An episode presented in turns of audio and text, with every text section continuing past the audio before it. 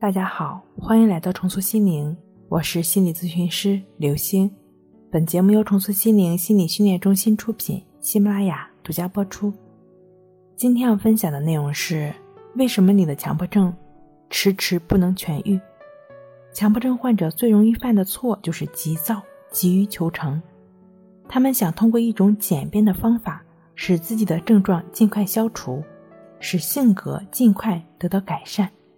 使情绪和心态尽快调整到最佳状态。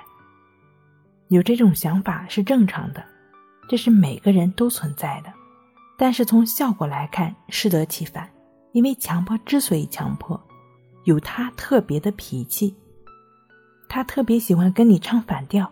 尽管有些人已经很明白道理，也知道应该怎么做，但在实践中总会有反复，总有事与愿违的时候。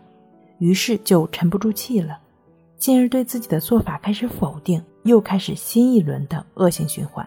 你只要仍然强迫自己去关注治疗或者改变，那就可能不断的会陷入到强迫的圈套中。